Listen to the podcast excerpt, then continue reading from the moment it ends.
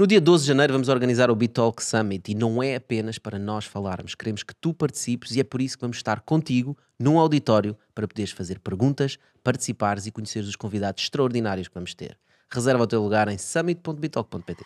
Empreendedorismo não são cupcakes. Eu prefiro pagar aos meus empregados. Vocês estão a partir do pressuposto que as pessoas todas comunicam bem. Nós todos temos que mudar a nossa cabeça para um novo ciclo. Nós adoramos fazer uma coisa, então isso vai-nos trazer A rendimento. vida não é preto no branco. Dinheiro A é giro, mas não é tudo. Para que é que eu vou investir mil euros? SEO não existe. O que existe é bom conteúdo. Que a alma é que é o segredo do negócio. O preço esquece, mas a qualidade. Por muito que nos custe, por muito que nos doa. Trabalhar numa sala e comer Os pizza. empreendedores têm 50 problemas, depois levantam a capital e ficam com 51. Há a quantidade de mudança que vai acontecer do mundo que o teu produto serve. Quão difícil isto E é. eu não sou mais nem menos que o mercado. Olha, isso é um bom tema. Nunca mais foi questionado. 400 pessoas para fazer um site. Está uma bolha. São esquemas de dinheiro. Agora vou meter-me aqui numa startup. Sapato de caralho. E atrás deve ter para aí um business plan. gajos não percebem o que é que estou a falar. E o primeiro investidor a quem eu fiz o pitch. Pessoas que provavelmente deram um tiro na cabeça. Gajos que estão a trabalhar, recebem um salário. E o que é que vocês acham disso? O que é que falta em Portugal? não é? Portugal tem muitas associações. fazem aquilo que gostam. E automaticamente eu estou a valorizar o meu trabalho. E nem esperava isto de você. Ideias, as ideias são verdadeiramente loucas. Os empreendedores não se fazem no sofá. Neste Bitalk vamos falar com o Gustavo Araújo, instrutor financeiro na Lucrar.pt. Vamos falar de como ganhar dinheiro, como investir dinheiro e como seres melhor a gerir o teu dinheiro. Vamos falar de bonds, de stock, cripto, de dropshipping e muitos outros temas financeiros que vais querer saber. Fica com os meus membros. Portugal é dos países com a literacia financeira mais baixa cá na Europa e alguns estão a fazer 10 mil por mês, estão a fazer muito dinheiro. Estás a dizer que, basicamente, na, na maior parte dos casos, tratam-se de esquemas de pirâmide. Isso é um esquema em pirâmide, não é? O grande argumento de qualquer esquema é um argumento psicológico, emocional. Eu só achei interessante é que nós até agora tivemos a falar de montes de coisas que tu podes ganhar dinheiro na internet. Pá, e não falámos de cripto. Nós estamos 10 horas por dia. Nós temos que criar as condições para estarmos felizes a fazer aquilo que estamos a fazer. E quanto mais máquinas estiverem ligadas, mais descentralizada é a rede, mais poderosa é a rede. Um venture capital não gosta de risco. O arte a seguir é saber dizer que não. Dizer que não é difícil. Quando tu chegas à universidade, se tu tens interesse em blockchain, blockchain Para poder estar ao mesmo nível do professor. Então conta-nos lá, Gustavo, o que, que- que coisa é essa da, da literacia financeira? Então, ahm, como nós já sabemos, Portugal é dos países com a literacia financeira mais baixa cá na Europa. E, Mas o que é que é li- literacia? Ah, a li- Saber ler? Saber ler livros de economia? Não, na verdade, a literacia financeira é estudo de otimizar o consumo, saber poupar, saber investir e, pronto, otimizar os rendimentos para que consigamos atingir os nossos objetivos financeiros. Por isso, é este englobamento, não só dos investimentos, porque as pessoas pensam na literacia financeira como muito de investir, mas não é. É também saber poupar, saber eh, otimizar o consumo, porque há gente consome demasiado para os rendimentos que tem, e é esta gestão, estes orçamentos que tem que saber gerir. Uhum. Isso é interessante estás a dizer. No fundo, às vezes, quando pensamos em literacia financeira, para quem conhece o termo, pensa muito do onde é que eu vou investir? Se vou investir em stocks, vou Exato. investir em bonds, em cripto, em real estate. Exato, exato, e não é, É, só mas no isso. fundo é uma data de coisas que implica como gerir, um, basicamente como gerir dinheiro, Como gerir os recursos que a Os pessoa recursos tem. que a pessoa tem, exatamente. seja de gastar, os seja de recursos. investir, Uhum. seja de planear, não é? Exato, exatamente. E, Por portanto, e tu focaste muito nisso, não é? Sim, mas hum, eu, eu agora começo já pelo início, porque hum, como qualquer pessoa às vezes que tem a vontade de aprender dentro da temática financeira e também a ganhar dinheiro, ah, uma das principais razões é quando tem dificuldades financeiras. Por Yeah. isso, Isso é motivador, não é? É, é o principal motivo, apesar de haver outros motivos, como a ambição, porque há quem queira ganhar dinheiro para atingir os seus objetivos e não tenha dificuldades financeiras. Mas eu, no meu caso, que eu, quando comecei à procura de formas de ganhar dinheiro, comecei com 14 anos. Porquê? Por, por essa mesma razão, por ah, na minha família ter pronto, bastantes dificuldades financeiras e por isso fui obrigado, digamos assim, de desde muito novo procurar formas de ganhar dinheiro. E, Então, então foste descobrindo coisas, foste informando. Sim, eu fui, aliás, nessa altura, partilhar o acesso à informação. Não, ainda, isso ainda foi, nos 14 anos, ainda não foi essa a minha vontade de partilhar com os outros, só foi tentar safar-me, ou seja, Uhum. descobrir como é que eu podia sair daquele buraco. Um, e eu já agora em que buraco é que estavas e como é que tu saíste dele? eu estava num buraco que, pronto, eu também não vou partilhar muitos detalhes, mas ah, pronto, tinha. Tiveres à vontade para partilhar. Sim, claro, mas pronto, tinha um pai que tinha alguns problemas relacionados com o jogo, um, os meus pais, pronto, a ganhar o ordenado mínimo, separados, Ah, a minha mãe, pronto, cuidava de dois filhos e pronto, os rendimentos não dava para tudo. Uhum. E depois eu senti-me obrigado a ver formas de ganhar dinheiro, até que descobri, porque nessa altura eu não sabia nada, o acesso à informação que temos hoje em dia era inexistente naquela altura. Isso era... em que ano estamos a falar? Então eu tinha 14 anos, por isso uh, foi em 2013. Ok. 2013, se não me engano. 2012, 2013. Sim, por volta dessa, dessa, dessa altura e por isso uh, estava completamente não ajetadas. Até que uh, comecei a estar no YouTube, por acaso comecei com o gaming uh, para ganhar dinheiro com o AdSense, ou seja, eram os anunciantes que faziam publicidades nos vídeos, etc., que me pagavam dinheiro. Até que depois descobri um tal truque do AdSense. que pronto, eventualmente era para ganhar mais dinheiro com, com estes anúncios. Ok, espera, deixa só explicar. O AdSense, no fundo, é a rede do Google que te permite meter Monetizar. um pequeno código num website, não é? E depois o Google paga pelas pessoas que veem esse Exatamente, anúncio. exatamente. O Google põe lá os anúncios que entender. No YouTube, e no YouTube até é isso. mais fácil. No YouTube basta fazer o pedido quando chegas a uns certos requisitos, que na altura ainda eram muito poucos os requisitos, e depois a partir desse momento um, passa publicidade. Naqueles, nós normalmente quando vemos vídeos, vemos às vezes a passar publicidade, esses vídeos, essas pessoas estão a ganhar dinheiro com esses vídeos. Então, quando estás a falar de gaming, tu fazias vídeos Sim, né? sim. sobre Sim, sim. jogos, né? Exatamente. que as pessoas iam ver esses vídeos, Exato. tu nesses vídeos colocavas publicidade e ias ganhando dinheiro do Exato, Google exato. Quando era, verem a publicidade. exatamente. Eu, quando era muito novo, uh, jogava um jogo que era o League of Legends, uh, que aqui já existe há algum tempo, não é assim tanto, mas já existe há algum. Sim, é é bastante grande ou ainda é. não? Ah, sim, sim, sim. E hum, na altura eu pensei, eu não vou estar simplesmente a perder o meu tempo a jogar, também vou gravar o que faço, ainda por cima eu era bom no que fazia, então depois fazia alguns clipes e depois tinha muitas visualizações, acabei por monetizar e ganhar algum dinheiro. Depois, há dois anos É, mais- é, mas só, só para vermos um bocadinho isso, porque isso é uma indústria muito grande, não é? Uhum. Existem A indústria pessoas. do jogo, não é? a indústria- Jogos. Nem é a indústria dos jogos, é a própria indústria das pessoas que se gravam a jogar. Sim. Que é espetacular, né? Tens um dos maiores ah, youtubers de sempre, que é o PewDiePie, né? Uhum. PewDiePie, no fundo, o que fazia era um influencer que gravava ele a jogar Sim, né? sim. e depois as pessoas seguiam-no pelo sim. conteúdo dele, ele- dele estar a jogar. Sim, só isso. E um crescimento brutal. Eu, por acaso, pronto, a certa altura, quando cresci, deixei de o acompanhar, mas minha infância foi a acompanhá-lo e o alcance que ele tinha era gigante. Era, Portanto, fazia umas palhaçadas. Foi ele que te inspirou? Ah, não, não, Não? não, não. Ah, eu acho que nessa altura ninguém me inspirou, na verdade. Foi simplesmente eu que estava a jogar e não queria perder o meu tempo simplesmente a jogar, então gravava ao mesmo tempo e depois punha lá uns clipes até que aquilo, ah, com, na altura ainda era mais fácil otimizar o SEO, então ahm, depois conseguiria ranquear os vídeos e depois ganhava 300 mil visualizações O por que é que vídeo. significa otimizar o SEO? Era, por exemplo, saber exatamente o que é que as pessoas estavam à procura no YouTube e depois colocar exatamente esse título com um thumbnail ah, exatamente naquilo que elas procuravam. Ok. Ah, e Deixa-me Uhum. dar um exemplo, por exemplo. Uh, não sei se foi o caso, mas acho que é um exemplo que se percebe. Vamos imaginar um jogo, por exemplo, do League of Legends, um, em que existem vários bonequinhos, né? Uhum. E vamos imaginar que agora há lá um bonequinho, uma mulher, a mulher Zelda, que tem muitos músculos e toda a gente anda a falar com ela porque por acaso está na moda. Se tu gravares um vídeo e tiveres esse bonequinho e meteres na capa e disseres o meu jogo com a Zelda, tu sabes que há muitas pessoas que estão à procura do nome do bonequinho portanto esse vídeo vai aparecer mais vezes. Sim, eu, eu é um por- dos hacks. Sim, eu por acaso o que fazia é o que é que eu procuraria. Eu fui muito, muito de o que é que eu, se fosse eu a procurar, o que é que eu procuraria? Por exemplo, o que é que procurarias? Ah, neste caso, quando eu era pronto, pequeno, era top 5 jukes, place, best place, ah, 2000, seja qual for o ano. Ah, por isso era isso que eu colocava. Depois colocava uma imagem um bocadinho mais, digamos, apelativa, porque era bonecada e, e às vezes o pessoal ficava atraído, atraído pelo. Pelos aqueles bonecos que às vezes eram artes e depois eu ia buscar ao, ao Google, pronto. E depois isso chamava. Depois, mais tarde, e é isto que eu quero chegar, mais tarde, ah, dois anos depois, depois ensinaram-me um, um truque no AdSense que por acaso não posso revelar, ah, porque agora também já não, já não se aplica, mas na altura aplicava-se muito.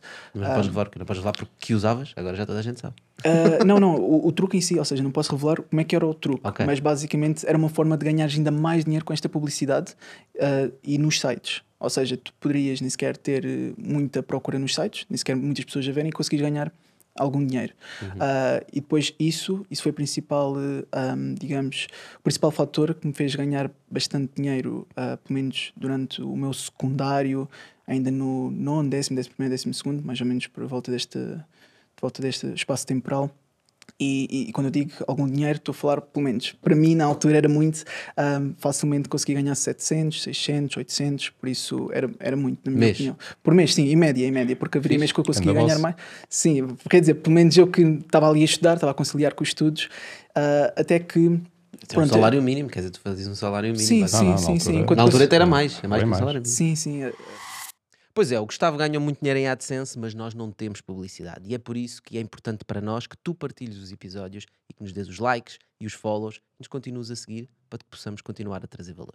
pronto, eu estava a conciliar com os estudos, eu tirava à mesma boas notas, hum, até que me percebi que então os, os estudos, isto foi, foi o meu clique, o meu primeiro clique, porque houveram vários cliques. O meu primeiro ah, clique foi que ah, realmente os meus estudos eram meu part-time, ou seja, eu tinha-me que focar é naquilo que poderia-me realmente dar dinheiro, que era o fazer à parte, porque não era a escola, porque não estava a ensinar nada, estava simplesmente a decorar coisas. Então foi aí que comecei ainda a procurar mais um, a procurar mais, até que no secundário, uh, quando fui para Erasmus, na Irlanda, uh, que eu já tinha começado a estudar análise técnica, etc., uh, comecei a estudar criptomoedas. E a primeira que fiz a minha análise, etc., foi numa chamada Ripple, que foi isto. isto foi? Uhum. foi, isto foi no final de 2017. E pronto, eu tinha feito uma, uma análise que, segundo o meu estudo, iria duplicar ou até triplicar, pelo menos no estudo que tinha feito. Uh, e o que é que aconteceu? Não investi. Ou seja, eu fiquei a olhar porque na altura não era um investidor, não era alguém que estava ativamente a investir e não, pronto, fiquei totalmente quieto. E aconteceu? Aconteceu uh, no início de 2018, ou seja, em janeiro, se não me engano, uh, vi aquilo já estava 10 vezes mais, por isso, ridículo. E eu fiquei ok, um, fiquei primeiro com uma amargura aqui dentro de mim que, ok, a partir de agora vou começar a investir a sério, estudar mais sobre isto, porque eu poderia ter aproveitado e ter, pronto, ganho bastante dinheiro. E foi então que comecei a investir, comecei a ver outras oportunidades e consegui ganhar dinheiro. Um, por acaso já, já estava a entrar no mercado da Bolsa de Valores e depois pensei, Uh, para mim, que isto foi, foi, tudo em 2018, bem, uh, na altura que eu realmente precisava de dinheiro, eu realmente gostava de ter tido alguém viciado no trabalho uh, que pudesse ter feito vídeos para me ajudar. Então, por que não ser eu essa pessoa? E foi aí que eu iniciei o meu canal, foi aí que, que começou tudo, para primeiro ajudar pessoas a ganhar dinheiro na internet, que isto faz parte do meu projeto, são as três coisas, são ensinar formas de ganhar dinheiro na internet, tal como eu fiz com o AdSense, depois como ensiná-las como podem investir e também uh, diversificar os seus investimentos e a terceira é como é que podem ainda pronto, aumentar o seu conhecimento, que isso é muito importante. Por isso não ficar apenas uh, numa só temática dentro dos investimentos, seja estas criptomoedas, bolsa de valores, mas ver mais oportunidades de ganhar portanto, dinheiro no na internet. fundo é, uh, tu procuras ensinar às pessoas que é onde é que tu podes investir, portanto sítios ou coisas que tu podes fazer para ganhares dinheiro, uhum. como planear os investimentos para teres ganhos e teres diversificação de investimentos e como cresceres e seres cada vez melhor estudares, portanto, para Sim. isso, para aprenderes cada vez Sim, mais. exatamente. Mas eu faço esta distinção entre as fontes de rendimento e os investimentos, porque, imagina, uh, o que eu faço, e eu faço vários vídeos a uh, distinguir estas duas vertentes, uh, faço, por exemplo, o AdSense, que é onde podemos ganhar dinheiro. Faço também, por exemplo, que eu também vendi logotipos, que foi outra forma de ganhar dinheiro. Foi dropshipping, foi vender roupa, que esta por acaso não correu assim tão bem como esperado, mas não foi outra forma. Correr bem, né? Pois, mas também tentei música, vender, vender música. Uh, esta também não correu lá muito bem, mas foi várias que eu fui tentando e ver qual é que resultava melhor Coisas e pior. que tu próprio tentavas, não é? Sim, sim, sim. Eu e tentava. que comentavas depois em termos dos vídeos, é isso? Eu, eu, para além de tentar ver se resultava para mim, eu fazia um vídeo Uhum. uh, a ver como é que era o meu processo, porque se Ok. resultasse bem, as outras pessoas iam ver, iam aproveitar, então fantástico, também arranjava uma nova forma de Se não ganhar corria dinheiro. bem, também Pronto, estava tinha ali um documentado. vídeo. Também era, uma um aprendi também era uma, uma aprendizagem, Uhum. exatamente, e aprendiam com isso, podiam pegar nos meus erros uh, e depois usá-los para melhorarem e, te e tentarem ser bem-sucedidos, como foi o que aconteceu nos vídeos de dropshipping, porque eu recebo pronto, bastantes mensagens de vários tipos uh, e houve pessoal que eu consegui fazer pronto, algum pouco dinheiro dentro do dropshipping, mas houve pessoal que agarrou naquilo que eu ensinei no dropshipping e alguns estão a fazer 10 mil por mês, estão a fazer muito dinheiro, por isso... O que é, que é o dropshipping? Explica só um bocadinho. Uh, o dropshipping, existe vários dentro desta temática, ou seja, existe o dropshipping, existe o FBA, existe o FBM, etc. Mas dropshipping é tu, por exemplo, criares uma loja, pode ser no Shopify, seja onde for, pode até ser num website, depois uh, utilizares um fornecedor, imagina no AliExpress, ou seja, fornecedor que achares melhor, mas que tenha um custo muito baixo, e depois no teu site tu vais vender esse mesmo produto do fornecedor a um preço mais caro. Estás basicamente a fazer arbitragem. E depois utilizas esta ponta, ou seja, tu não precisas de fazer nada, não tens trabalho nenhum. O fornecedor é que envia? O fornecedor é que envia, é tudo. Ou seja, tu não tens de ter trabalho a empacotar, enviar, etc., nem burocracias, quase nenhumas. Ah, só tens que colocar lá no teu site, ter aquilo tudo já No feito. fundo, no fundo faz a angriação do cliente, não é? Sim, basicamente. basicamente. fornecedor. Uhum. Sim, e existe muita gente bem sucedida a fazer isso. Por exemplo, utilizar redes sociais, porque aqui depois acaba por ser só um trabalho de marketing. Portanto, no fundo, o dropshipping é tu estares a vender um produto que não foste tu que fizeste, Uhum. nem sequer és tu que tratas da logística, a única coisa que estás a fazer é marketing. Exato. É angariar o, É angariar cliente, o cliente. e depois os outros vão Exato. tratar da- das entregas. Exatamente Para eles é isso. bom porque eles vendem mais, não é? Eh, e portanto, e tem outras pessoas a fazer o marketing, estão quase a fazer outsourcing do marketing. Exato. Um, e para a pessoa Mas que está a fazer cobra é o cliente, é o fornecedor. O, o fornecedor apenas cobra o custo do, do neste caso, do produto. Mas tu isso- pagas então ao fornecedor, não é? Portanto, Sim, o cliente paga-te a ti e tu pagas ao fornecedor. Tu tens que aquilo vai sempre, aquilo até tem, por exemplo, no Shopify até tem alguns plugins, algumas ferramentas para fazer isto tudo automatizado, em que é logo debitado o valor, o custo do produto que o pronto, fornecedor iria cobrar. É quase um smart contract, não é? Vai para um lado e vai para o outro. Pois, é de certa forma, com menos transparência, mas é isso, sim, Exato. sim. Mas é exatamente isso. E pronto, eu fiz esta ah, vertente de fontes de rendimento em que as pessoas não precisam de colocar lá dinheiro, ou seja, só precisam de conhecimento para realmente começar, que era esse o meu principal objetivo. É por isso que o meu primeiro projeto, em que também está pegado ao atual, chama, pronto, chamava-se Lucrar sem investir, porque tu conseguias ter formas de ganhar dinheiro sem investir um cêntimo, e era esse o principal objetivo. É investir trabalho, não é? Investir trabalho, investir tempo, que é, não deixa de ser um investimento, mas não é dinheiro, porque Uhum. eu na altura, foi o que eu pensei na altura, o que me faltava não era tempo, não era trabalho, era sim dinheiro. E depois eu pensei, como é que eu consigo ajudar ainda mais pessoas? Depois pensei, primeiro em criar empresa, porque em termos fiscais ah, também podia ser uma mais-valia para mim. Por isso, eu pego sempre em tudo o que pode ajudar as outras pessoas. Por isso, quando eu criei a empresa também ah, criei um vídeo a dizer como é que eu criei a empresa e Hum. as razões. Por isso, eu pego em tudo o que... Procuras sempre forma de criar conteúdo, não é? Sim, sim, sim. Não, Também, isso é muito interessante, porque tu na prática o, o que, o que estás a fazer é documentar as tuas próprias experiências, não é? Exato. E, e, e partilhares isso com as outras pessoas. Uhum. Tanto as experiências que resultam bem como as que resultam resultam mal. mal, porque mesmo as que resultam mal, ah, Ou as que resultam mais ou menos. sim, acho que resulta mais ou menos, ah, pode resultar mal, mas ah, ainda serve como conteúdo e como uma lição para as outras pessoas aprenderem e, e pegarem nos erros que fiz para quando forem elas não cometerem os mesmos erros. Uhum. E, acho, e há muito pessoal que acha isso interessante e que lhes ajuda. Então diz-me lá quais é que são aí as, as técnicas ou o que é que, o que, é que está na, na moda agora? Portanto, o dropshipping foi uma coisa que estava na moda há uns tempos. Sim, não é? sim, Agora... agora- já saiu um bocadinho de moda. Uhum. Ah, o que é que está agora na moda? Bem, ah, nem eu sei dizer exatamente o que é que está na moda, ou seja, é ir explorando muito. Ahm, eu acho que mesmo o FBA, que é algo que eu quero começar. FBA? FBA, Que que, é? é? Fulfillment by Amazon, ou seja. Ah, vendes ah, coi- produtos da Amazon. Ou não é? seja, sim, sim, sim. É tipo um dropshipping, mas de produtos da Amazon. Sim, mas só que aqui já tens mais trabalho. Aqui tu, imagina, pegas mesmo em produtos, por exemplo, vais ao supermercado, vais para onde achares que ahm, consegues ganhar dinheiro a partir daí, porque tens que fazer ah, um trabalho de arbitragem, ou seja, ver quanto é que está aquele produto a valer na Amazon e quanto é que está a valer naquele mercado, seja no armazém, seja quando for, e depois tentar vender na Amazon, porque há mesmo muita procura em diversos países. É claro que não vais vender para Portugal, mas seja para a Alemanha, porque eles. Mas ah, dá-me um exemplo, por exemplo, imagina, há um. Há uns. Um colar.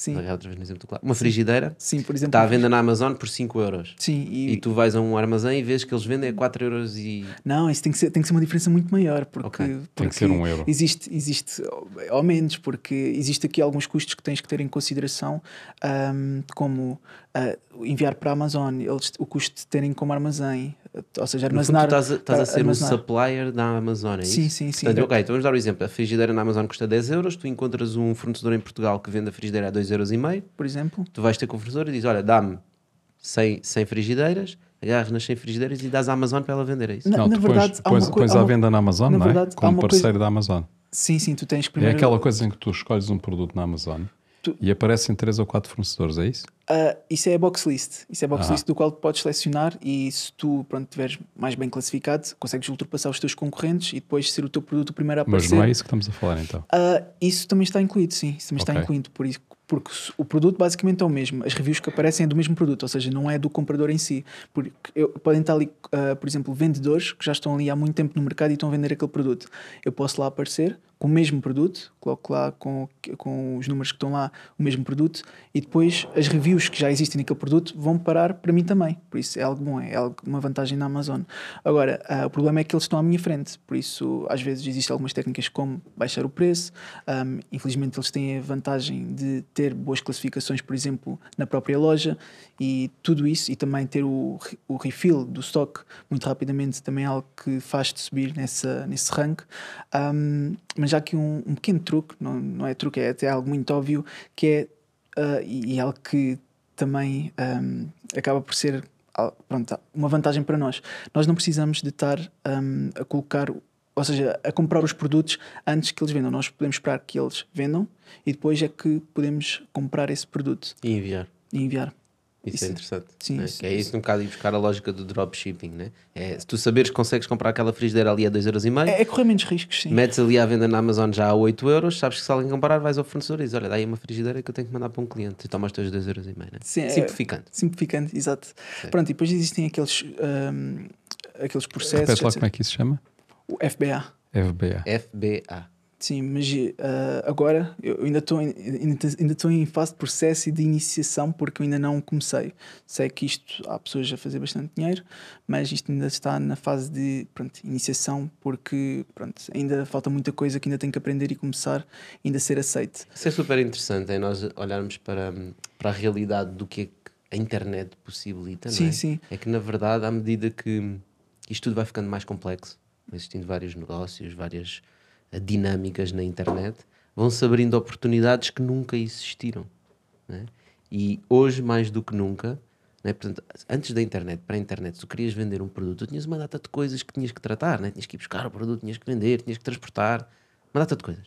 Hoje em dia, com a internet, tu consegues te focar em alguns negócios, em coisas muito específicas, porque outras empresas à volta estão dispostas a fazer o trabalho por ti, porque elas também têm incentivos uhum. para que te, ter pessoas como tu a vender os produtos Exatamente. deles, ou em, fazer em, conteúdo, em, ou seja o que for. Em bom Hoje... rigor, o que tu precisavas na altura era ter um burro, uma carroça e, e fazeres de caixeiro viajante. Porque era exatamente a mesma uhum. coisa. Uhum. Em que tinhas uma data de produtos que tu achavas que eram populares, não é? Que conseguias vender e ias, ias vendendo.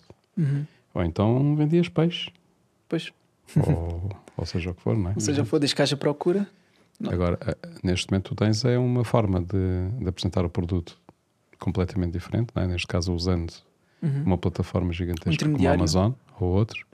Exatamente. E usar isso, mas como tu dizes, já, e eu estava a querer chamar a atenção para isso, há um conjunto de fatores que é preciso ter em consideração, por exemplo, a questão do IVA, não é?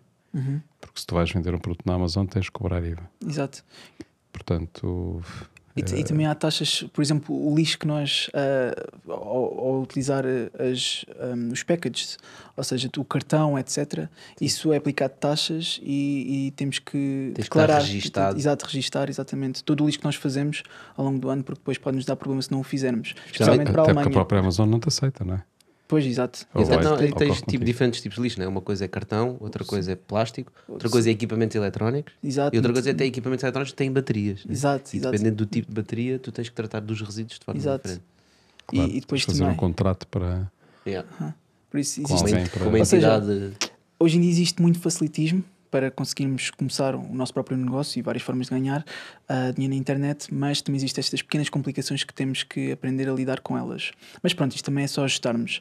Ah, mas isto é tudo, pronto, formas de ganhar dinheiro na internet. Depois existe a parte dos investimentos, que é termos esse mas dinheiro pa- para antes de irmos aos investimentos, porque Ok. tu para investir primeiro tens que ganhar dinheiro. Exatamente. Eu só achei interessante é que nós até agora estivemos a falar de montes de coisas que tu podes ganhar dinheiro na internet. Pá, e não falámos de cripto. E às vezes as pessoas pensam que ah, agora para ganhar dinheiro tenho que ir para a cripto. Pá, não. Há montes de coisas que tu podes fazer super interessantes no mundo Web 2. Um, e já falámos aqui de alguns, seja de criação de conteúdo, não é? Eu gosto sempre de dar o exemplo de um. Havia um barman ah, nos Estados Unidos no tempo da, da pandemia ah, que ficou sem trabalho. E como não tinha trabalho, foi para o TikTok começar a fazer vídeos. Ele era barman, sabia fazer cocktails e começou no TikTok a mostrar: olha, como é que se faz um- uma margarita, como é que se faz um não sei quê. Ia mostrando às pessoas e começou a ganhar um following muito grande, portanto, muitos followers, muitas pessoas a segui-lo. ah, e a dizer: Uau, as tuas receitas são bem fixe e tal. E, coisa. E ele: Pá, mas eu não ganho nenhum com isto, né? Ah, no TikTok acho que ainda não há AdSense. Então o que é que ele olhou e disse assim: O que é que eu posso fazer para as pessoas? Olha, vou fazer um baralho de cartas e cada carta vai ser uma receita.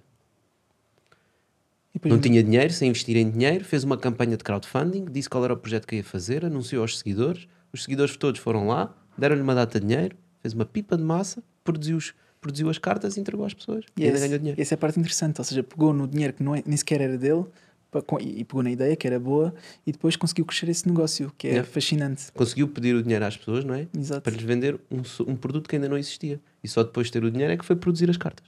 Exato, o que é fascinante. Ou seja, mesmo este trabalho que, que ele já tinha feito, porque tinha criado essa audiência, esses seguidores todos, por isso ele já tinha feito esse trabalho, ahm, é, é daqui que tiramos que o marketing.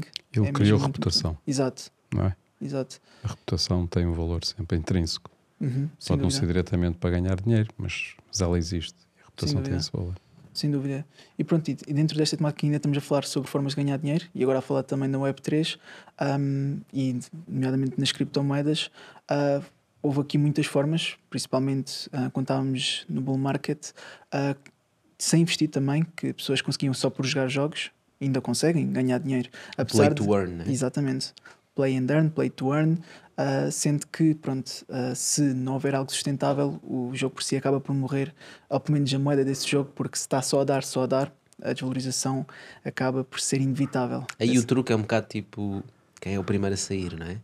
Como é que tu sais dali antes do, do baralho de cartas desmoronar? Pois, ah, o, o que muitas vezes acontece nesses jogos, eles assim que têm, tiram, assim que têm, tiram. É assim que costumam fazer. Por isso eles não querem esperar por uma altura, vão simplesmente tirando, tirando, tirando e ao menos salvaguardam aquilo que fizeram ao jogar aquele jogo. Por isso não desperdiçam o tempo que tiveram lá. Essa é uma realidade intrínseca do mundo Web3, pelo menos hoje em dia, não é? Que é, existem muitos projetos onde tu podes ganhar dinheiro, eh, mas geralmente esses projetos, eu não quero dizer, não são scam, Uhum. eh, mas acabam por ir para zero porque não são sustentáveis. Exato. E, portanto, e as pessoas que estão lá e percebem a lógica daquilo e percebem que, pá, se calhar eu não me vou reformar e a jogar a isto, mas se calhar eu posso ganhar- tirar aqui alguns ganhos.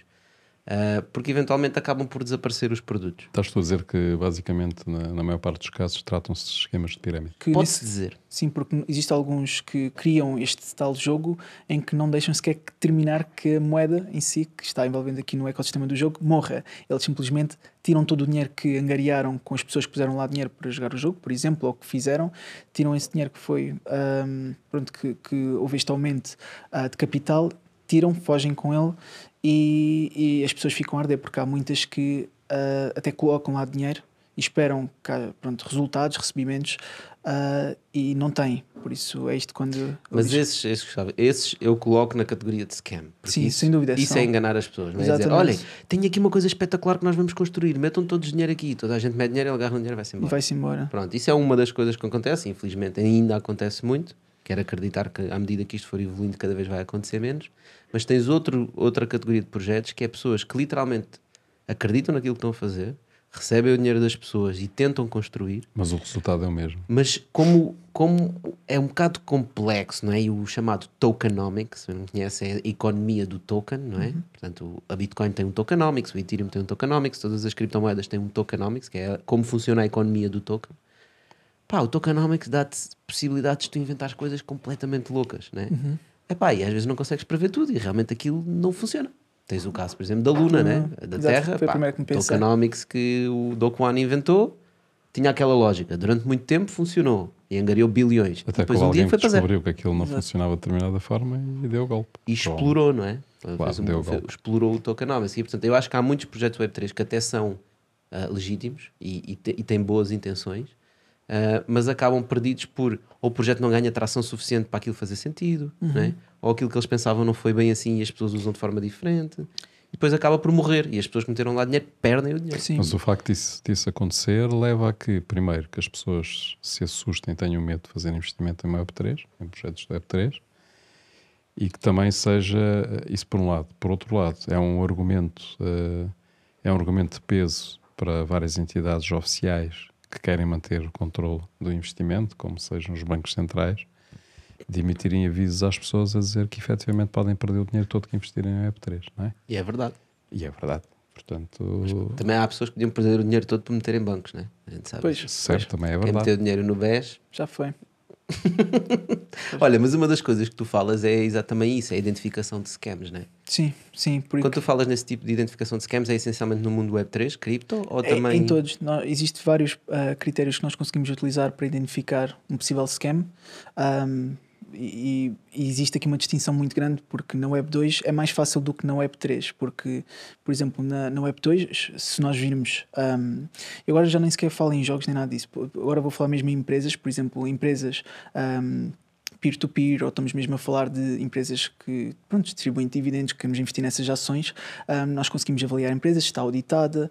Um, normalmente, quando está em bolsa, um, já são diferentes os critérios que utilizamos, mas, por exemplo, uma peer-to-peer é muito importante ver se a mesma está auditada, por quem é que audita, que, onde é que está sediada. um o que, é, o que é que queres dizer com a peer-to-peer? Uh, é, é, é, de receber juros, basicamente, é receber juros. Portanto, é uh, alguém que mete liquidez num sítio e tu tiras liquidez ou metes liquidez. Sim, é, basicamente é entre pares, né? Basicamente estás a emprestar a outras pessoas. Existe aqui um intermediário que é essa plataforma peer-to-peer.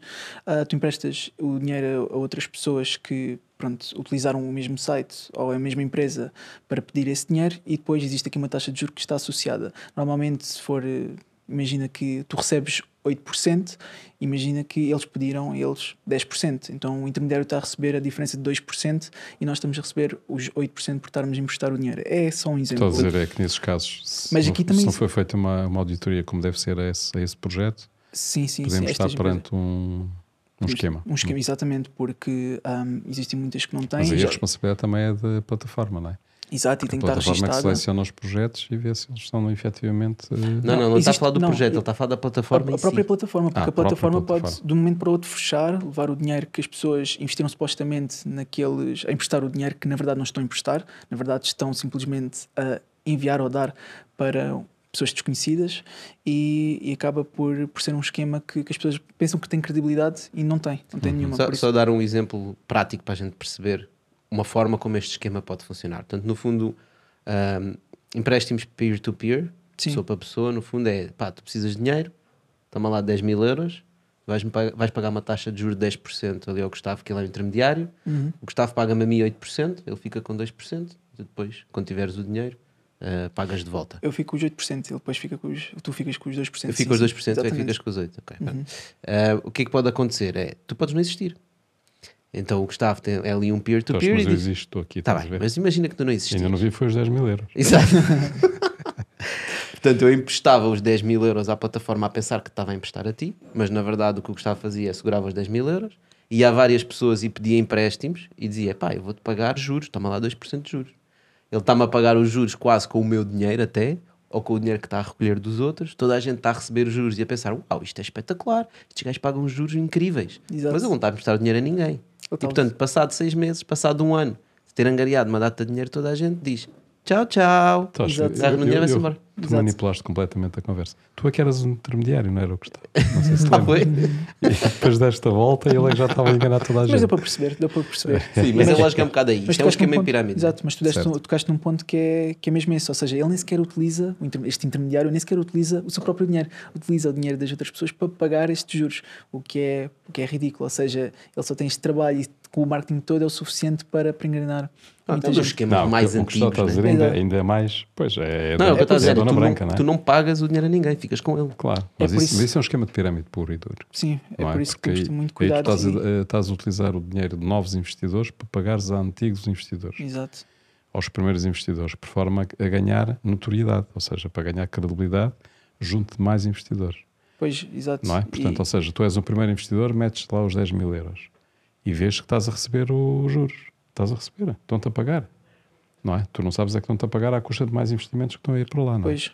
E é por isso que. Portanto, há um momento em que aquilo desaparece, desaparece, desaparece, exatamente. E depois inventam uma desculpa qualquer, ou aconteceu aquilo, ou arrebentou não sei o quê. Ou morreu, que já houve gajos é... que morreram, né? supostamente. Exato, exato. É, é, ridículo. Por isso, existem aqui vários critérios que devemos utilizar, e um deles, eu digo só este porque é o mais fácil, por isso, se houver só um, imagina que existem vários, mas se tivermos que pegar só um, que esteja auditado e por uma empresa que seja reconhecida em termos de auditoria, seja uma Big Four, seja uh, mesmo uma que esteja no top 5 em Portugal, temos a BDO, BDO Portugal, uh, por isso é importante que esteja auditada e acontece que muitas não estão. Por isso, e outro requisito é, por exemplo, que esteja registada. Pode não estar registado cá em Portugal, na CMVM, mas registado ao menos no país que tem sede, por exemplo. Pronto. Isto aqui é só formas de nos precaver uh, dentro da Web3, depois existe na Web3 também outras formas de nos precaver e eu também tento partilhar este conhecimento para as pessoas terem cuidado, porque quem está a começar não faz ideia e, pronto, às vezes entra em algo e acaba por perder o dinheiro, que esse não é o objetivo. O objetivo aqui é ganharmos dinheiro e não perdê-lo. Eu acho uh, que também é importante as pessoas pensarem que quando se deparam com um projeto que promete muito e que é o chamado demasiado bom para ser verdade, é porque provavelmente não é verdade. Pois, existe. É? E portanto tem que haver sempre um equilíbrio. O mundo é um, um mundo que nós vivemos é altamente eficiente e quase todas as formas de explorar de como ganhar dinheiro tem alguém a explorá-las. Portanto, as coisas são muito eficientes. Portanto, quando uma coisa é demasiado boa, é provavelmente tem lá alguma marosca. Exato. E acho que nós agora vamos entrar numa fase um bocado complexa do ponto de vista financeiro, porque os taxas de juros estão a subir uhum. drasticamente e, portanto, ainda vão continuar altas uhum. durante algum tempo, não é? Portanto, e as pessoas vão procurar investimentos alternativos e o facto dos juros estarem a subir uh, uh, leva a que esquemas alternativos tenham que ser interessantes, não é? Porque as pessoas querem, querem recuperar aquilo que é o nível que estão a perder em termos de inflação, não é? Pois. Pois. Portanto, vão, vão começar a aparecer efetivamente muitas propostas aliciantes em termos de investimento, ou seja, com bons retornos que compensem esse medo da inflação e de se perder dinheiro da inflação. Ou seja, as pessoas vão deixar de. Algumas pessoas vão deixar de estar tão preocupadas em termos de ganhar dinheiro como vão estar os que têm dinheiro, vão estar preocupadas em não perder dinheiro com a inflação e estão muito suscetíveis de serem apanhadas em esquemas uh, fraudulentos. Pois, porque na verdade uh, essas pessoas que fazem esses esquemas estão simplesmente a agarrar no tópico da inflação para utilizá-lo para apanhar pessoas pronto, que não têm experiência nenhuma nem conhecimento desse, desse tal esquema. Mas o é grande argumento de qualquer esquema é um argumento psicológico, emocional. Sim, sem dúvida. É? As pessoas uh, mais as pessoas têm mais medo de perder do que vontade de ganhar não é? Portanto, e quando há o argumento tu podes perder e não conseguires ganhar, não é? Portanto, é, são argumentos muito fortes. Sim. Sim. E ainda tens a adicionar a isto um ponto importante uh, que tu também fazes, que é também clarificar algumas destas coisas, porque às vezes nós falamos da inflação e as pessoas pensam que Ai, eu vou perder dinheiro. Uh, a inflação não é propriamente que tu vais perder dinheiro. Se tu tens 10 mil euros no banco, após um ano de inflação, tu vais continuar a ter 10 mil euros no banco. A diferença da inflação é que esses 10 mil euros já não vão comprar os mesmos produtos que compravam antes. Exatamente. A inflação está nos produtos que as pessoas compram. Uh, e quando as pessoas dizem vais perder dinheiro com a inflação, é no fundo vais poder poder, poder de compra. Se antes podias comprar 10 mil batatas, depois da inflação já só vais poder comprar 9 mil batatas com o mesmo dinheiro. Né? E é isso que é a inflação. A inflação não se vê. Né? Então, com todos os mídias, com todos os jornais e com todos os especialistas que nós temos na televisão estão a falar da, inflação e a assustar as pessoas, isto começa a criar o medo e cria, e cria as condições para começar a aparecer mais scams uh, e mais produtos financeiros que não fazem nesse sentido. Caso, nesse caso, uh, a proposta de comprar 9.500 quilos é muito aliciante sem correr riscos. Em vez Portanto, de 9 mil quilos, em, comprar. Em vez dos 9 mil ou dos 10 mil que tu vais comprar, ou melhor, dos 10 mil podes comprar hoje, ou dos 9 mil que vais comprar uhum. daqui a um ano, não é? Por isso aqui e, portanto, está... aí crias um, um, gap emocional de vou perder se não tomar uma decisão que leva a que perca mesmo. E perde muito mais. Por isso aqui está a importância de termos conhecimento suficiente para precavermos disto.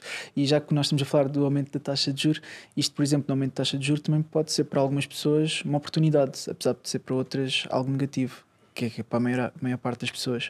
Se o aumento da taxa de juros está a, sua subida da taxa de juros implica que pode haver também pessoas que infelizmente não vão ter dinheiro suficiente para pagar talvez a sua hipoteca, um, acontece que vai aumentar a oferta, pelo menos no mercado imobiliário, que é outro mercado dentro dos mercados financeiros que também pode, pronto, pode haver oportunidades.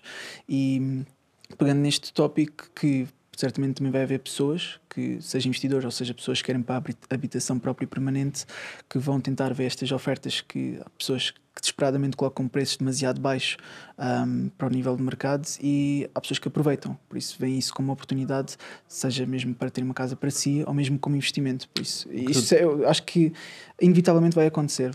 tu estás a dizer no fundo é que nós estamos a falar do aumento das taxas de juros, são, por exemplo, um banco central a quem os bancos se financiam, diz: olha, agora se vocês bancos querem vir aqui buscar dinheiro, o dinheiro que vocês vêm buscar ficou mais caro. Portanto, antes vocês pagavam 1% de juros, agora vão pagar 10%.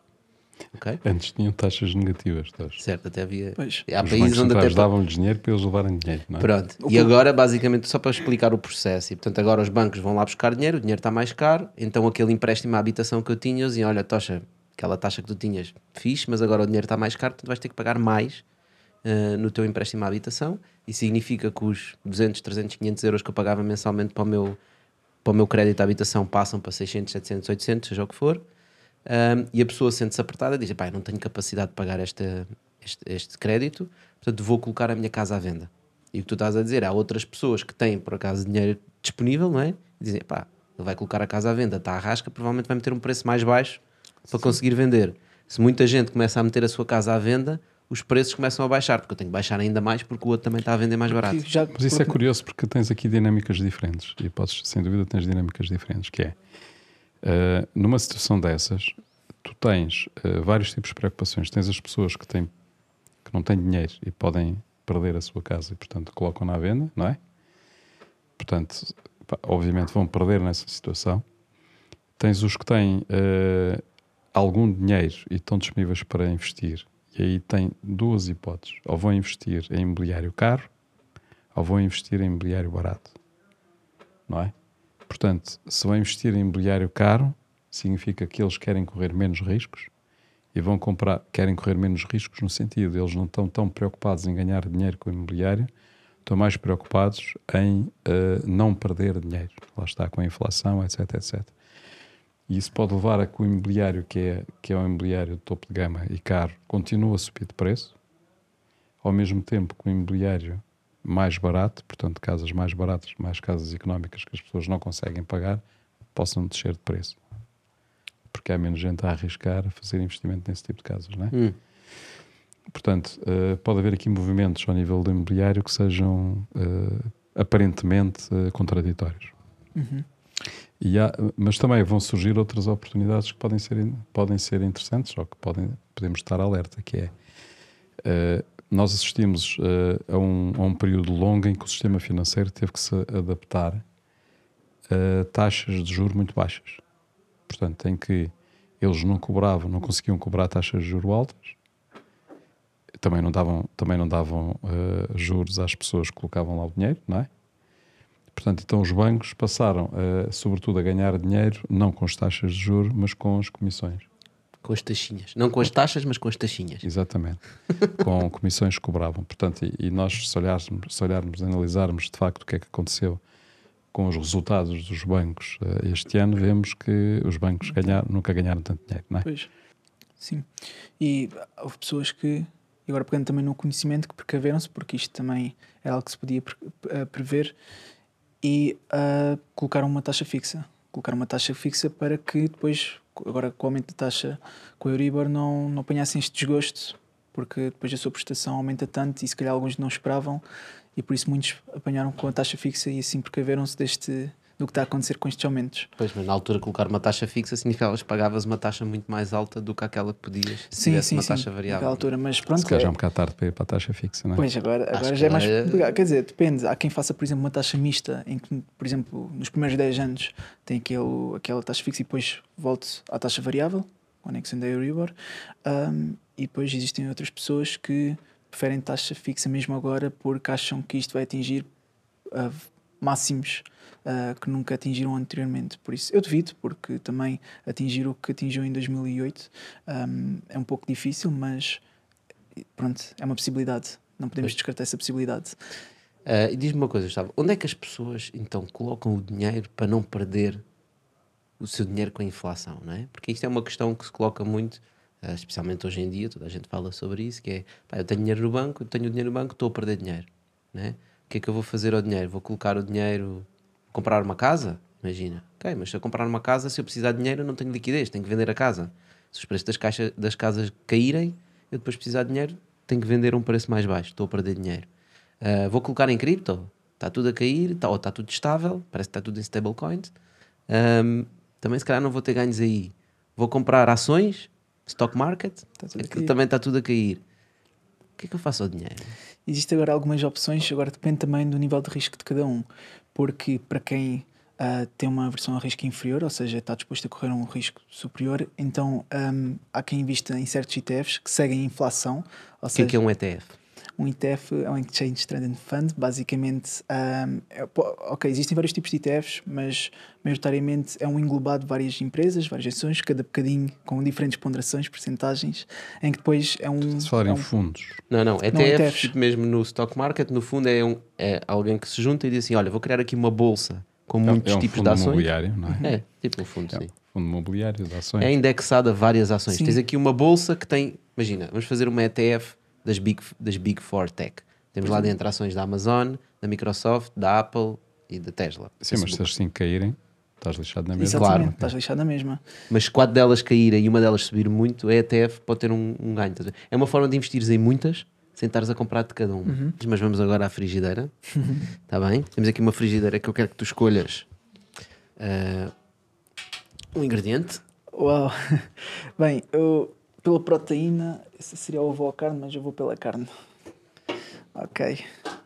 Podes abrir? Ah, posso? Ok. Então, Portanto, isto é um bitalk e, portanto, tu escolheste a carne e podes abrir, ler a pergunta que está dentro e responder. muito bom. Onde investias os 125 euros do António Costa? Isto é uma pergunta muito interessante. É assim, 125 euros não é muito dinheiro. Uh, eu, sendo muito honesto, onde eu investiria os meus 125 euros, caso estivesse a começar neste mundo dos investimentos, seria em conhecimento. Compraria um livro, dois livros, três livros, um curso, seja o que fosse, para uh, aprender mais, seja formas de ganhar dinheiro, ou mesmo saber como investir, ou aprender sobre este mundo de- dos investimentos. O conhecimento penso que seja sempre o nosso primeiro investimento. Temos que investir em nós próprios, em conhecimento.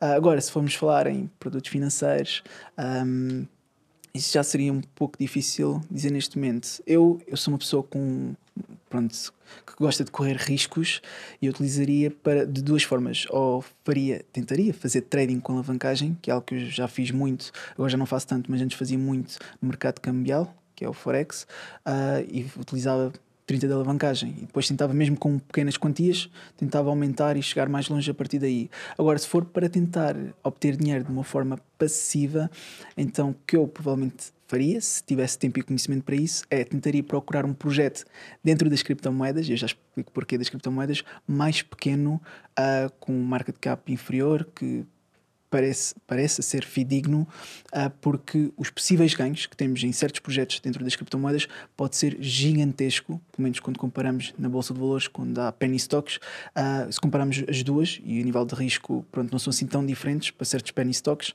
ah, faz com que a nossa valorização, caso o nosso investimento seja bem sucedido, possa ser uma valorização muito grande. E depois pegamos nesse dinheiro e pronto, agora que já está talvez 500, 600, 1000, talvez se, se correr muito bem, ah, já conseguimos utilizar e tentar alavancar mais este, este investimento. Por isso, aí com mais conhecimento seria as minhas escolhas. Agora, ahm, se eu não tivesse pronto, qualquer conhecimento seria na educação, obviamente. Era, era o que eu faria. Acho que sim, uma resposta Grande bastante resposta. completa. Mas, Mas- olha, já, mas- vamos, vamos- já vamos explorar isso tudo. Vamos explorar isso tudo. Vamos só despedirmos aqui do pessoal que está que está nos a ver no canal aqui. ok. Obrigado por estarem desse lado. Pessoal, já sabem, nós voltamos para a semana. Vamos continuar a explorar isto na extended version do Bitalk. Uh, a vocês, até à próxima semana. Se quiserem continuar, já sabem onde é que nós estamos. Até já. Muito obrigado. Obrigado, até já. Bom, pessoal, continuando agora aqui no YouTube, na nossa extended version, aqui com o Gustavo, ele estava aqui a, a desdobrar um bocadinho do que é que andou a inventar uh, no lucrar.pt. Foi no lucrar.pt Sim, que sim, sim, no projeto, é? no projeto, exatamente. Portanto, no fundo, tu estavas a explicar um bocadinho, lançaste várias coisas, vamos tentar desconstruí-las, que eu acho que, que é interessante. Uhum. Portanto, uma das coisas que tu lançaste era uma plataforma onde as pessoas podiam escrever artigos Uhum. e outras e, e tinham um token associado, que era o LCR, é? Exatamente. vem de lucrar, LCR. Uhum. Uh, e as pessoas, para ler artigos, compravam alguns tokens, Uhum. pagavam com esses tokens para abrir o artigo e a pessoa que escreveu o artigo recebia Exatamente. esses tokens. É? Uhum. E portanto, esse token tinha um preço, não é? Ou seja, a pessoa é que colocava o preço que queria do artigo, imagina que queria receber um lucrar. Pronto, eh, depois viria- a pessoa teria que ver quanto é que estava cada lucrar, neste caso 7 cêntimos. Então, 7 cêntimos era o custo de ver o artigo. Se fosse a 10, então 70 cêntimos, por exemplo. E era esta a forma que tínhamos para promover os criadores de conteúdo. Então, e qual era o custo dos artigos em média? 10, era 10. 10. 10. 10, 10 LCRs, que é 70 lucrares, cêntimos. LCRs. 70 70 cêntimos. 70 cêntimos era o suficiente. E as pessoas não tiveram dispostas a pagar 70 cêntimos para ler o artigo. Não, porque toda a informação ah, que encontramos muitas vezes na internet é gratuita e as pessoas não se dão sequer ao trabalho de pagar ou, ou mesmo pronto, uma subscrição, seja o que for, para, para ver esses artigos. Olha, mas diz-me uma coisa, que- porquê que era 7 cêntimos?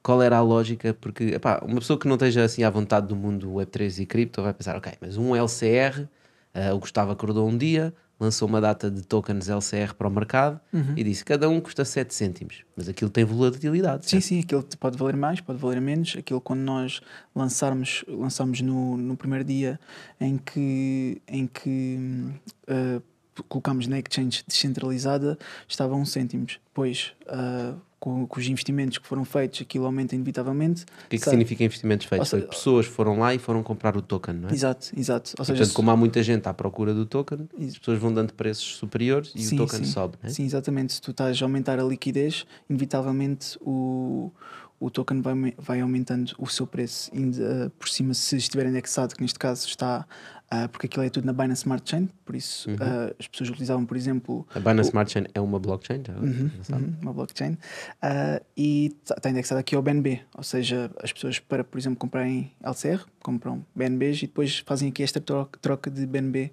por LCR O BNB é, é o token da, da Binance. da blockchain Binance Smart Chain. Tal como o IT, os ITs, ou Ethereum, mais conhecido, é da rede Ethereum. As pessoas às Exatamente. vezes dizem Ethereum, mas na verdade a moeda do Ethereum é o IT. It, exatamente. Pronto, e depois a procura faz aumentar. Se eventualmente ahm, houver essas mesmas pessoas a venderem, então desvaloriza. E depois ainda há uma coisa: podem nem sequer estar a comprar nem a vender, ou seja, está completamente parado e a moeda pode estar a subir e a descer. Porquê? Porque, como está associada aqui, neste caso, à moeda que é o BNB, se a moeda do BNB estiver a valorizar, então o LCR também irá estar a valorizar, porque nesta pool que é criada, ahm, nesta, nesta ah, tecnologia. neste- Liquidity pool, não é? Exato. Ah, Existem ou seja, se o. BNB está a aumentar, então o valor do LCR também vai estar. E se o BNB estiver a descer, então ah, pode ninguém estar a vender que o LCR vai estar a descer. Então, no fundo, tu para começares esse token, o que é que tiveste que fazer? Só para percebermos a dinâmica do, do mercado. No fundo, tem que haver aquilo que se chama uma liquidity pool, Uhum. uma, uma piscina de liquidez, não é? Uhum. Ah, onde as pessoas, vamos imaginar que é, que é aqui esta frigideira, eu sempre for ali à frigideira e meter 10 euros, sai LCRs, o teu Sim, token. sim, é? exatamente. Uh, depois eu mando os meus LCRs aqui para o José Serra, o José Serra agarra nos 10 LCRs dele, vai à frigideira e diz: Toma lá 10 LCRs, dá-me 10 euros. Uhum. Não é? Portanto, o que trabalha o preço é, no fundo, quantas pessoas é que estão a pôr dinheiro e a tirar LCRs versus quantas pessoas é que estão a dar LCRs e a tirar Uhum. euros. Sim. Com base no mercado de oferta e procura, Exato. o token vai oscilando de valor. É completamente com base na, na procura e oferta. E também existem algumas variáveis, como por exemplo, se colocarmos mais liquidez, ou seja, mais ah, LCRs na pool, então a variação pode ser menor para o mesmo investimento que estava a ser feito. Por isso, se por exemplo quiseres ah, co- comprar 100 LCRs, vais ficar com 100 LC 100 LCRs e pões 10 euros, 50 euros, seja quando for, ah, fazes com que haja menos LCRs nessa pool. Ou seja, a valorização vai ser maior porque há menos LCRs nessa, nessa pool. Por Certo? isso- Porque se toda a gente fosse lá Mas tirar, qual é, qual é a sem nada. vantagem das pessoas a investirem em, em moedas pequenas? Neste caso era para aceder Era só para aceder aos aos artigos, artigos, caso tinhas dele. que ter aquele token. É por isso que existe. É por isso que Então a, existe. então a tua moeda foi-se. Não, não, existe, está cá, vale 7 cêntimos, ou seja, começou a 1 cêntimo, está a 7 cêntimos, já, isto é uma valorização, se não me engano, de 600%, isto também com o bear market e com algumas pessoas a tirarem, seja porque não acharam que o projeto tenha suficiente utilidade, houveram também algumas pessoas a tirar, seja porque entramos num bear market, também houve por essa razão, mas inevitavelmente acabou por descer, ou seja, chegou, por exemplo, de 1 cêntimo até a quase 30 cêntimos, isto é uma valorização, se virem em termos percentuais, gigante, Ahm, mas depois acabou por descer até pronto, cerca dos 7 cêntimos, que é onde está mais ou menos, que ainda significa uma valorização de 600% com todo o bear market que aconteceu. Tens que ir lá todos, os- todos os dias comprar qualquer coisa para ela Não. a valorização. não, não é necessário comprar porque pronto, um, isto não faz mal que uh, a moeda deixa, porque o que nós queremos aqui é que haja sempre utilidade associada. Por isso, se o preço não está a subir, é porque ainda não arranjamos utilidade suficiente para a criptomoeda. E é aqui que entra esta nova ideia que nós estamos a começar a desenvolver. Mas isso é, é um, é um pau de dois gumes, não é? Porque conforme tu vais valorizando a moeda, estás a subir o preço efetivo dos serviços que estás a vender. Sim. Ou seja, ah. a, a partir de determinada altura a moeda já não consegue subir porque a partir de determinada altura as pessoas deixam de estar dispostas a pagar aquele valor pelo serviço. Não, não, neste caso nós temos os cursos à venda e o, o preço do curso ajusta-se conforme o preço da moeda. Ou seja, o curso é, por exemplo, 50 euros. Um, se a moeda sobe, por exemplo, de um cêntimo para um euro, não é? Okay. Então vai valer apenas, o curso vai custar apenas 50 moedas. Por isso, ajusta-se. E a mesma coisa que nós utilizamos várias tecnologias no nosso projeto, usámos também o Oracle uh, para que os NFTs também se ajustassem, que isto não se vê muito, o preço do NFT ajustasse conforme a valorização, a desvalorização da criptomoeda. Uhum. Por isso, era cerca também, o, cada NFT cerca de 50 euros. Um, e conforme o preço da criptomoeda subia ou descia, uh, o mint para ter esse NFT uh, mudava, ou seja, era, era uh, diferentes LCRs necessários para fazer a aquisição. Não estavas a explicar há pouco que tinham vários, três tipos de NFTs, não era? Estavas a dizer? Uh, são cinco, se não me engano, são cinco. São bronze, prata, ouro, diamante e um especial. Ok. Urânio. então, grafeno. E, e, portanto, basicamente o NFT, no fundo, um, é um token não fungível, ao contrário dos tokens do LCR, que são tokens fungíveis, ou seja, um LCR aqui é igual a um LCR ali. No caso dos NFTs, eles são únicos, não é? E as pessoas compravam, LC, uh, compravam NFTs, imagino, também com LCRs, não é? Uhum, e esse NFT dava-lhes o quê? Dava-lhes, se falaste, acesso à comunidade, Exatamente. Uh, Nós, eventos específicos. Uhum. Nós criámos uma DAO no Discord, do qual as pessoas que tinham estes NFTs poderiam votar em decisões de um projeto. Ou seja, o projeto avançava por aquele caminho ou por aquele, dependente dos votos que as pessoas davam Uh, e só podiam entrar nesse grupo quem tinha estes NFTs. Por isso, Portanto, no fundo, tendo o NFT, tu fazias parte de um grupo de pessoas que tomava decisões sobre o teu projeto. Exatamente. Elas é que decidiam qual era o caminho ou o rumo que iríamos perseguir, um, dependendo do número de votos que tinha e se, se, tinha para positivo ou negativo, ou seja, recusar ou aprovar aquela ideia. Uh, para além disto, também acesso a alguns eventos por isso nós temos um evento que vai ser realizado lá para fevereiro, uh, mas também tivemos já um evento que foi um almoço mais dedicado a quem tinha o NFT especial, pago pela empresa, em que era um networking e troca de conhecimento que, que também foi muito bom, que foi, foi uma tarde inteira. Uh, e também, pronto, uh, descontos e ofertas diretas dos cursos, ou seja, um curso que custa 50 ou 200 é totalmente gratuito para, para pessoas que têm um certo NFT, por exemplo, ouro ou, ou, ou especial. Um, e depois também tínhamos um, esta coisa de dar LCRs, dar moedas a quem tinha certos números, que neste caso era quem tinha o número do Fibonacci, que é a sequência de Fibonacci, tem certos números, quem tinha uh, uh, este número no seu NFT, então recebia uh, X LCRs. Desses NFTs eram mais raros, digamos assim. Sim, São sim, exata, exatamente. Ou seja, e, e depois colocamos também o Marketplace, que neste caso, como é na Binance Smart Chain, o próprio NFTs um, é na Tofu NFT, se não me engano, que é assim o nome do site, que é um marketplace de NFTs, em que as pessoas, pronto, se o projeto uh, tiver ainda mais sucesso no futuro, estes NFTs podem valorizar, porque nós já fechamos completamente as vendas, já ninguém consegue fazer mint destes NFTs. Já não, ou seja, não há mais NFTs. Existem os atuais, mas já não existem novos. Ou seja, já acabou. Por isso, só tem para aumentar a raridade conforme o sucesso do projeto, se ganhar cada vez mais adesão ao mesmo. E depois, pronto, podem utilizar para valorizar e vender um dia, caso tenha essa adesão e essa popularidade que esperemos chegar lá. E uma das coisas que, agora, esta parte é uma das mais importantes que estamos a começar a desenvolver, uh, porque todas aquilo que nós fizemos, ok, que houve adesão, houve pessoas um, a comprar, etc., mas não é, foi muito longe do que aquilo que nós estimamos, uh, e aquilo que nós estamos a fazer que realmente acreditamos que vai promover a literacia financeira não só em Portugal, mas também no mundo, é a criação de um jogo. Uh, vai ser um, um crypto game. Vai ser um contra um. Ou seja, nós falámos anteriormente aqui sobre aquele problema que nós temos no pay and earn, ou play to earn, do qual a moeda acaba por morrer, aqui nós temos uma ideia diferente, porque vai ser um jogador, um jogador contra outro jogador, em que cada um deposita, imaginemos, 5 moedas, 10 moedas, seja quando for, e depois existe perguntas dentro da temática financeira, por exemplo, o que é que são dividendos? Depois aparece quatro uh, respostas, Pois, tipo um quem quer ser milionário. Exato, algo parecido. Uh, em que quem ganhar e responder mais rapidamente ganha as moedas de ambos. Ou seja, não, não somos nós que vamos dar as moedas, há uma pessoa que perde e há uma pessoa que ganha. E depois, pronto, isto como é tudo feito com uma junção do Web 2 com o Web 3, vão buscar, uh, porque não queremos ser nós a pagar o gasto, por isso o que vai acontecer é que eles aceitam para depositar num, num smart contract e depois quem ganhar vai lá novamente ao smart contract. Pomos, Na prática, uma animação de um, é uma caixa. não é? Sim, ou seja, é, é entre eles. Nós não, não, tem, não ganhamos nada com isso. É entre tu estavas a contar uh, o projeto todo, o desenvolvimento do projeto, e, e eu estava precisamente a, a, pensar que isso era mais um jogo, não é? E de facto, depois falaste no, próprio, no jogo propriamente dito. Sim, este aqui, este aqui, este que é um jogador contra outro jogador, é um jogo. É um jogo que nós estamos a desenvolver e a criar para que uh, possa aumentar a literacia financeira com as perguntas que vai haver, porque é preciso ter conhecimento para conseguir acertar pronto, corretamente. Também temos pôr ali um método de recaptcha para evitar bots, porque isso é muito uh, popular nos jogos.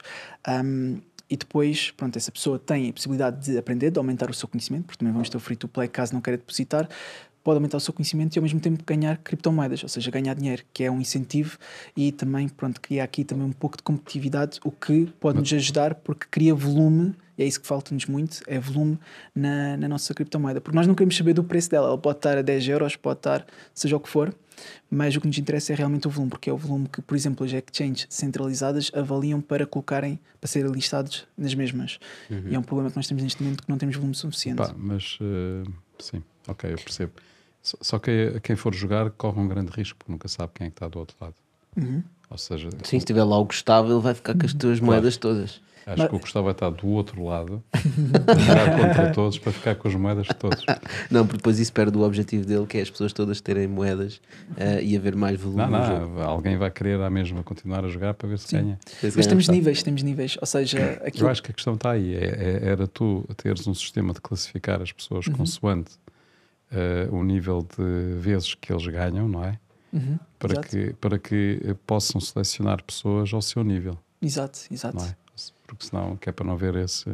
E, e, ao mesmo tempo vão subindo em termos de hierarquia Sim, é mesmo de conhecimento. Não é? Porque nós, por exemplo, nós queremos colocar, por exemplo, cinco opções em que podem... A motivação do dinheiro não é a única que move as pessoas. Não é? Exato, exatamente. Por exemplo, vamos ter cinco opções. Imagina depositar uma moeda, 10 moedas, 100 moedas, 1000 moedas, 10 mil moedas. E é claro que não queremos que um iniciante vá depositar 10 mil ou 1000 moedas, porque aí seria apenas perder o dinheiro. Isso tudo está bloqueado e apenas pode depositar, por exemplo, uma moeda. E é depois aí começa. Mas também existe a possibilidade para aprender de jogar no modo pronto, free to play, que é não precisa depositar nada, vai lá jogar só para se divertir e aprender sobre a temática financeira e assim ao mesmo tempo estamos aqui a promover a literacia financeira em Portugal e também noutros países porque queremos ter em inglês e algo que falhou muito no projeto que eu senti isso e um, eu como fundador tenho que reconhecer os meus erros que é falharmos muito no marketing. Eu falhei muito no marketing, Sim. porque o marketing sem pode, algo pode estar muito bem feito que sem marketing não existe.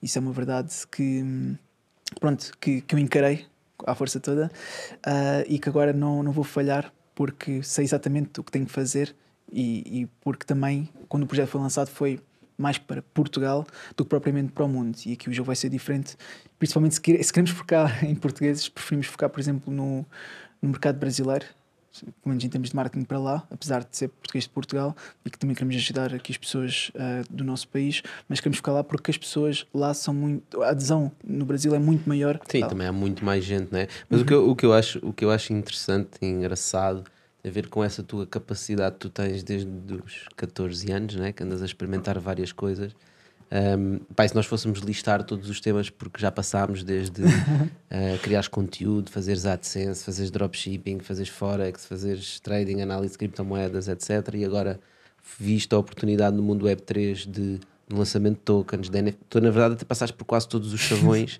da NFT, só te falta um projeto de DeFi, não é? Uh, para teres todos os chavões, né? tiveste os tokens, os NFTs, a DAO, um, pá, e acho que isso revela um bocadinho da tua forma de ser, não é? Que é procurar, experimentar, um, e isso também faz com que as outras pessoas aprendam e vejam o que é que tu fizeste, porque na verdade tudo isso que tu fizeste tem um objetivo, que é esta criação de comunidade à volta do projeto e da ideia que tu tens, né? de criar mais literacia às pessoas, e tu estás no fundo à procura de, de tecnologias que te permitam ajudar a juntar a comunidade, um, a fazer com que as pessoas falem mais entre elas e a criarem valor umas entre as outras e buscando o máximo de tecnologias. Né? Exatamente, exatamente. E todos podemos aprender uns com os outros e, e pronto, e pegando, seja nas partes boas ou más que ocorreram durante o meu percurso, penso que conseguimos todos aprender a ir mais longe. Pelo menos é por isso que eu tenho esta comunidade gigante, que na minha opinião é muito grande, especialmente em Portugal, não só no YouTube, por exemplo, no YouTube temos, pronto, somos 46 mil seguidores para a temática financeira, até que eu considero que sejam muitos, mas por exemplo, no grupo do Facebook somos um pouco mais de 16 mil, ou seja, pessoas que partilham, esclarecem dúvidas, existe entreajuda e pronto, e existe esta forma de tentarmos todos juntos chegar mais longe, que esse é o meu principal objetivo. Boa, então se as pessoas quiserem juntar é em lucrar.pt, não é? A partir de lá, acho ter todos os links. Sim, sim, é possível. Portanto, pessoal já sabem. Deem um check aí ao trabalho que esta comunidade está a fazer. Pode ser que também possam ganhar um bocadinho mais de literacia financeira ou ajudar outras pessoas a ganhar literacia financeira e na verdade estamos a entrar e já entramos num, numa altura muito complicada em termos económicos ou globais. Uh, vamos ter todos dificuldades, todos desafios, também oportunidades, como já falámos aqui. Um, portanto, seguramente é um investimento na educação que vale a pena. Olha, Gustavo, muito obrigado por teres vindo aqui partilhar bocadinho sobre os teus projetos e sobre esta conversa que nós tivemos. Obrigado eu por me convidarem. Vocês, pessoal, também obrigado. Já sabem, se este episódio for útil para alguém que vocês conhecem, uh, vale a pena partilhar. Nós queremos também espalhar o Bitalk por mais pessoas, também para ensinar e também para inspirar, uh, para partilhar outras realidades de outras pessoas. Um, e nós já sabemos, estamos de volta para a semana, estamos nas plataformas digitais também, estamos nas redes sociais. Obrigado, Gustavo. Obrigado mais uma Obrigado. vez. Obrigado a todos. Obrigado, Gustavo. Dan. Muito bom.